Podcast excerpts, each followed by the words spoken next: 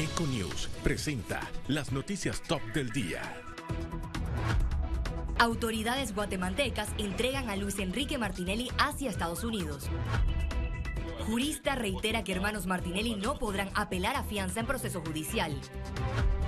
Dirigentes políticos reaccionan tras asesinato del subdirector del registro público. Ex procuradora Ana Matilde Gómez asegura que Panamá tiene preferencia por el crimen organizado. Cinco de cada diez panameños cree que habrá otra ola de infecciones COVID-19 según encuesta. Culmina vacunación contra COVID-19 en Estadio Rommel Fernández. Sector industrial busca aumentar aportes al Producto Interno Bruto. Caja de Ahorros y AIG firman convenio que incorpora cédula como método de pago. Gobierno de Argentina pierde el control del Congreso y llama a la oposición al diálogo. Presunto testaferro de Nicolás Maduro se declara no culpable de lavado de dinero. Econews.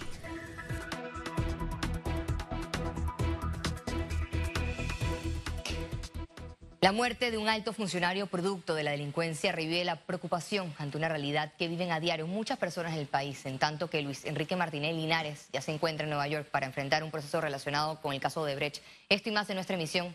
Iniciamos enseguida en Econios. Las autoridades de Guatemala extraditaron este lunes al panameño Luis Enrique Martínez Linares hacia los Estados Unidos.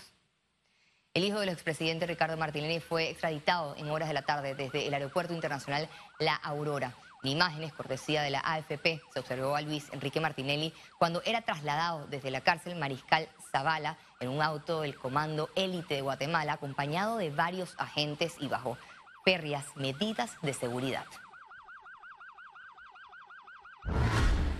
Juristas reiteraron que Luis Enrique y Ricardo Alberto Linares, procesados puesto por uh, sobornos en caso de Brecht, no podrán apelar a la fianza. La fianza no le va a ser eh, otorgada por varios motivos. Uno, porque no son ciudadanos norteamericanos, no son residentes en Estados Unidos, no vivían en Estados Unidos legalmente antes de la extradición.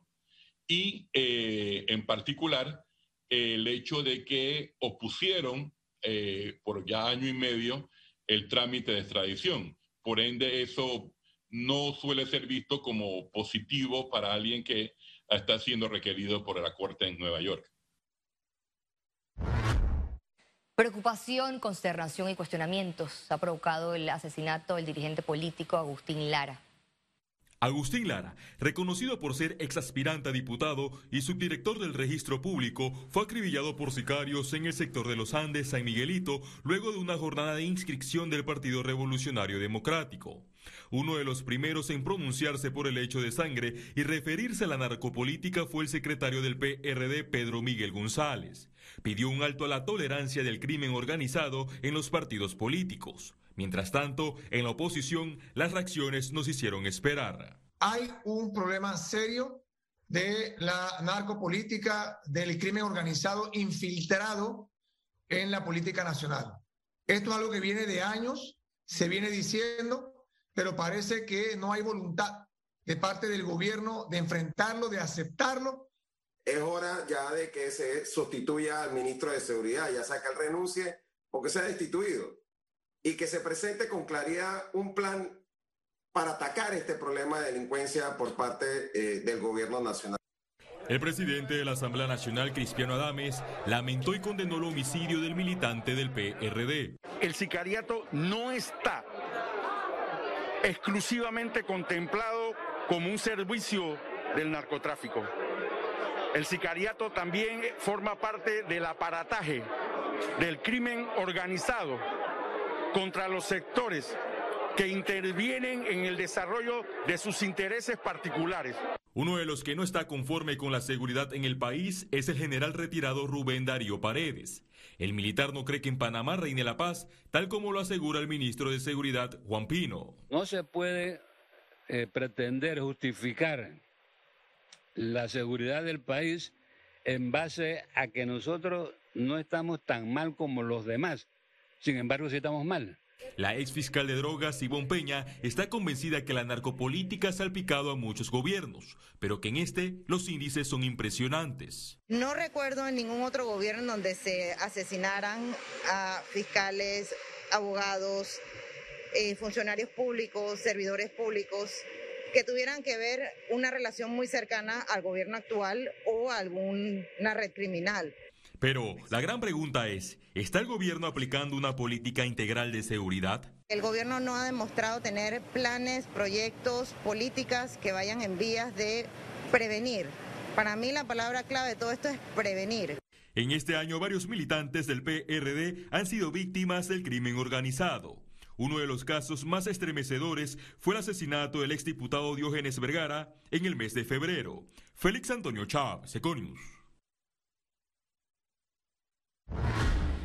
Autoridades del Ministerio Público, Policía Nacional, brindaron detalles de las investigaciones que se adelantan tras la muerte del subdirector del Registro Público.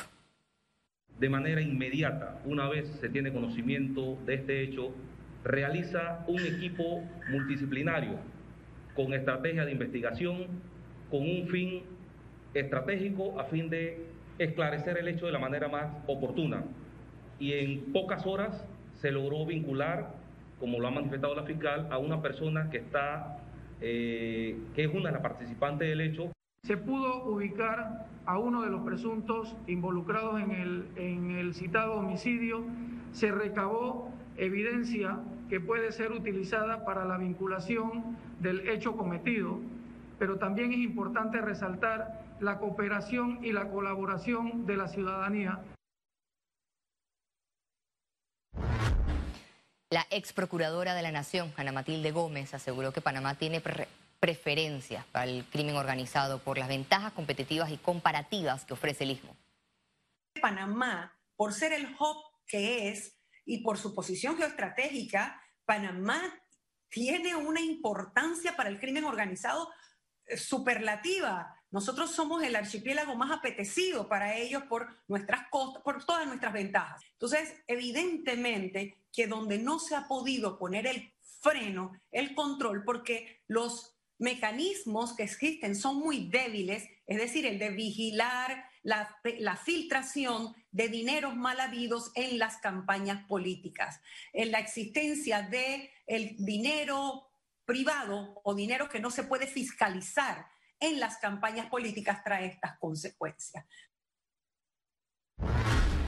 Autoridades del municipio de Panamá encabezan jornada de consultas en el corregimiento de Betania. A través de la Oficina de la Participación Ciudadana, en conjunto con la Junta Comunal de Betania, se organizó la audiencia pública en la cual se dieron avances de proyectos para la comunidad donde se incluye el mejoramiento de piscinas y centros de desarrollo infantil. Porque el primer paso que se da de acuerdo a la ley de descentralización es esta audiencia pública, la cual la comunidad aprueba. De hecho, nos sentimos contentos, hubo muy poquitas abstenciones y aprobación casi en su totalidad. Eh, es un paso que después va elevado a las, a, las, a las actividades que hay que hacer para así sacar el presupuesto y elevarlo a Panamá Compra. Una sola audiencia pública para todo un corregimiento tan grande como Betania. Es decir, que 200 personas decidimos por más de 50 mil. Eso no es representativo, no es participativo. Por otro lado, una sola audiencia pública. Tiene que haber muchas audiencias públicas para un solo proyecto. Este lunes finalizó la vacunación contra COVID-19 en el auto rápido del Estadio Rommel Fernández. Durante ocho meses, el personal de salud alcanzó un récord nacional de vacunación con más de 540 mil dosis aplicadas. El proyecto masivo funcionó para bajar los índices de contagios a través de una alianza entre el Ministerio de Salud, el despacho de la primera dama y el Club Activo 2030. Paramos aquí en el Romel Fernández hasta el día de hoy, pero seguimos en toda la República vacunando ya a personas que le toca una tercera dosis. Eh, vamos, a vamos a comenzar probablemente eh, cuando ya lleguen las vacunas para niños eh, mayores de 5 años a 11 años y obviamente el refuerzo que ya es importante. En los próximos días se anunciarán las nuevas instalaciones que servirán para continuar con el proceso de vacunación establecido por la operación Panavac 19. Hoy decimos orgullosamente que pudimos aportar a ese proceso de, de agilización de vacunación a nivel nacional y estamos nuevamente destinando nuestros esfuerzos a seguir apoyando al gobierno nacional. Los registros sanitarios revelan que en el Rommel Fernández más de 349 mil personas fueron vacunadas. De esas, más de 112 mil con dosis de la casa farmacéutica Pfizer y más de 237 mil con AstraZeneca. Se pudo sacar el trabajo y puedo decir que sí fue difícil, pero no imposible. Y gracias a Dios hoy culminamos y siento yo que fue con mucho éxito. El acto cerró con un reconocimiento a los medios de comunicación que respaldaron las campañas en la lucha contra la COVID-19. Félix Antonio Chávez, Econius. Continuamos en materia de salud. Personal de salud continúa con la estrategia de vacunación contra COVID-19 en Panamá Este. La población del circuito 810 se mantiene acudiendo a los principales centros de vacunación, entre ellos el centro comercial Mega Mall, en un horario de 8 de la mañana hasta las 5 de la tarde, para la colocación de segundas y terceras dosis. La positividad de pruebas COVID-19 en Panamá se mantiene en 3.7%. Veamos en detalle las cifras del MINSA. 474.735 casos acumulados de COVID-19, 114 nuevos contagios, 133 pacientes se encuentran hospitalizados, 22 en cuidados intensivos, 111 en sala. 465.541 se reportan recuperados clínicamente. Un total de 7.346 fallecidos. Se registraron tres defunciones en las últimas 24 horas. Total de vacunas aplicadas, 5.918.021.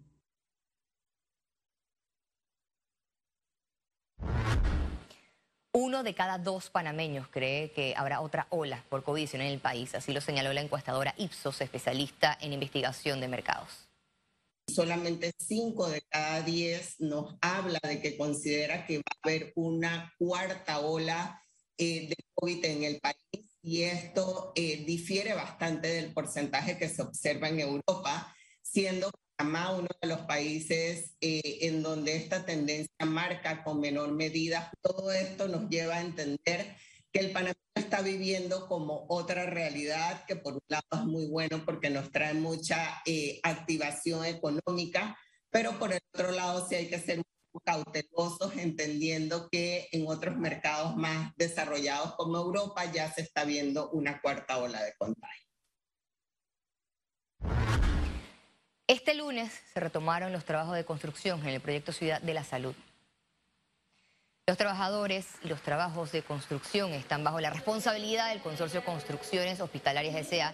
y deben completarse en un periodo de 25 meses. La entrega debe realizarse por fases.